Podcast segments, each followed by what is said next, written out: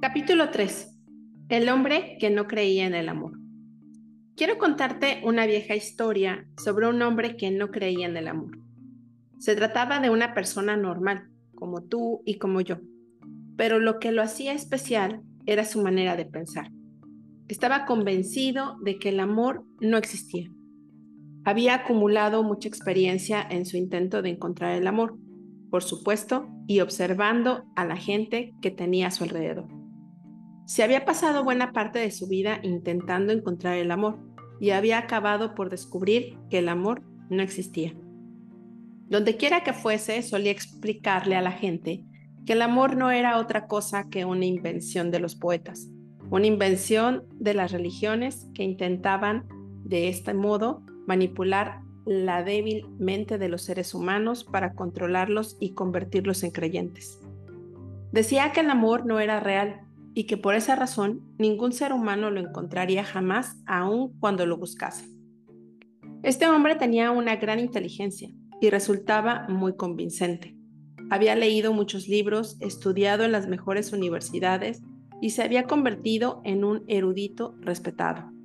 Era capaz en cualquier parte y ante cualquier audiencia de defender con contundencia su razonamiento. Lo que decía era que el amor es como una especie de droga. Te exalta, pero a su vez crea una fuerte dependencia, por lo que es posible convertirse en un gran adicto a él. ¿Y qué ocurre entonces cuando no recibes tu dosis diaria, dosis que necesitas al igual que un drogadicto? Solía decir que la mayoría de las relaciones entre los amantes se parece a las que mantiene un adicto a las drogas con la persona que se las suministra. La persona que, que tiene la necesidad mayor es la que sufre la adicción a las drogas. La que tiene la necesidad menor es la que se la suministra. Y la que tiene menor necesidad es la que controla toda la relación.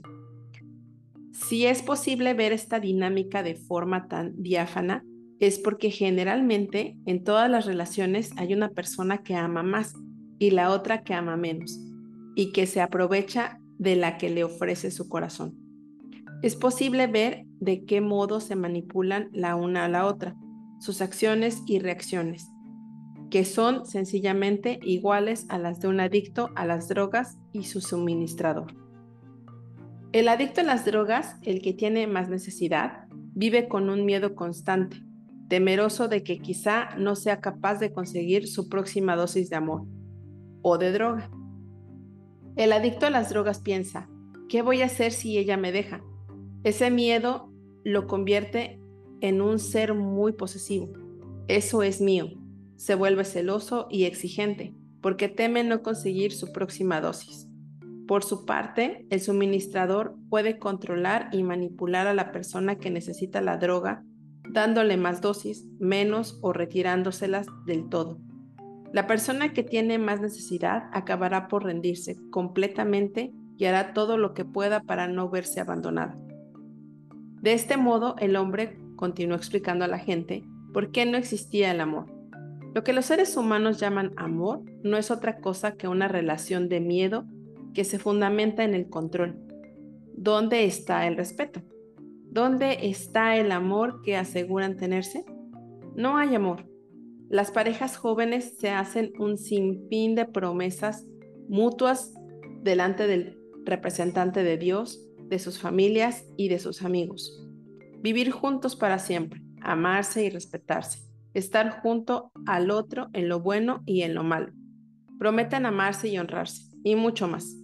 Pero una vez casados, pasados una semana, un mes o unos cuantos meses, ya se puede ver que no mantienen ninguna de esas promesas.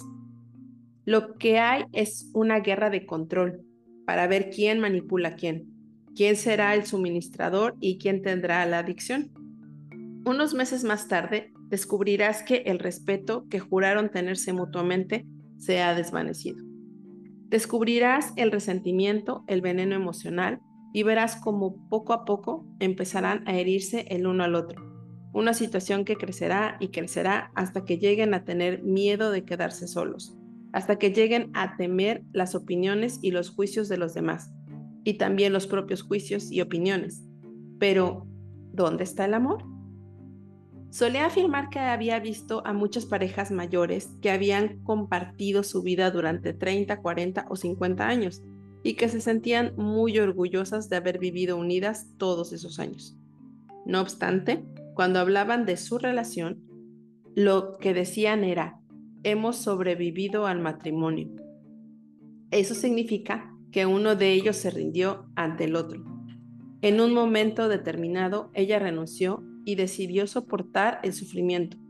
El que tenía mayor empeño y menor necesidad de los dos ganó la guerra. Pero, ¿dónde está la llama que denominan amor? Se trata el uno al otro como si fuesen una posesión. Ella es mía, él es mío. El hombre continuó hablando incansablemente de todas las razones por las cuales creía que el amor no existía. Y siguió diciendo, yo ya he pasado por todo eso. No volveré a permitir que nadie manipule mi mente y controle mi vida en nombre del amor. Sus argumentos eran bastante lógicos y convenció a mucha gente con sus palabras. El amor no existe. Sin embargo, un día, ese hombre salió a dar un paseo por un parque, donde se encontró sentada en un banco a una hermosa mujer que estaba llorando. Cuando advirtió su llanto, sintió curiosidad. Se sentó a su lado y le preguntó si podía ayudarla. También le preguntó por qué lloraba. Puedes imaginar su sorpresa cuando ella le respondió que estaba llorando porque el amor no existía. Él dijo, esto es increíble. ¿Una mujer que cree que el amor no existe? Por supuesto quiso saber más cosas de ella. ¿Por qué dices que el amor no existe? le preguntó. Bueno, es una larga historia, replicó ella. Me casé cuando era muy joven. Estaba muy enamorada, llena de ilusiones, y tenía la esperanza de compartir mi vida con el que se convirtió en mi marido. Nos juramos fidelidad, respeto y honrarnos el uno al otro. Y así creía, creamos una familia. Pero pronto todo empezó a cambiar. Yo me convertí en la típica mujer consagrada al cuidado de los hijos y de la casa. Mi marido continuó progresando en su profesión y su éxito e imagen fuera del hogar se convirtió para él en algo más importante que su propia familia. Me perdió el respeto y yo se lo perdí a él. No seríamos el uno al otro y en un momento determinado descubrí que no le quería y que él tampoco me quería a mí. Pero los niños necesitaban un padre y esa fue la excusa que utilicé para continuar manteniendo la relación y apoyarle en todo. Ahora los niños han crecido y se han independizado. Yo ya no tengo ninguna excusa para seguir junto a él. Entre nosotros no hay respeto ni amabilidad. Sé que aunque encontrase a otra persona sería lo mismo, porque el amor no existe. No tiene sentido buscar algo que no existe. Esa es la razón por la que estoy llorando. Como la comprendía muy bien, la abrazó y le dijo, tiene razón, el amor no existe. Buscamos el amor, abrimos nuestro corazón, nos volvemos vulnerables y lo único que encontramos es egoísmo. Y aunque creamos que no nos dolerá, nos duele. No importa cuántas relaciones iniciemos, siempre ocurre lo mismo. Entonces, ¿para qué seguir buscando el amor? Se parecían tanto que pronto trataron, trabaron una gran amistad. Lo mejor que habían tenido jamás. Era una relación maravillosa. Se respetaban mutuamente y nunca se humillaban el uno al otro. Cada paso que daban juntos les llenaba de felicidad. Entre ellos no había ni envidia ni celos, no se controlaban el uno al otro y tampoco se sentían poseedores el uno del otro. La relación continuó creciendo más y más. Les encantaba estar juntos, porque en esos momentos se divertían mucho. Además, siempre que estaban separados se echaban de menos. Un día, él, durante un viaje que lo había llevado fuera de la ciudad, tuvo una idea verdaderamente extraña. Pensó, mm, tal vez lo que siento por ella es amor, pero esto resulta muy distinto de todo lo que he sentido anteriormente no es lo que los poetas dicen que es, no es lo que la religión dice que es, porque yo no soy responsable de ella, no tomo nada de ella, no siento la necesidad de que ella cuide de mí, no necesito echarle la culpa de mis problemas ni echarle encima mis desdichas. Juntos es cuando mejor la pasamos, disfrutando el uno del otro. Respeto su forma de pensar, sus sentimientos. Ella no hace que me sienta avergonzado.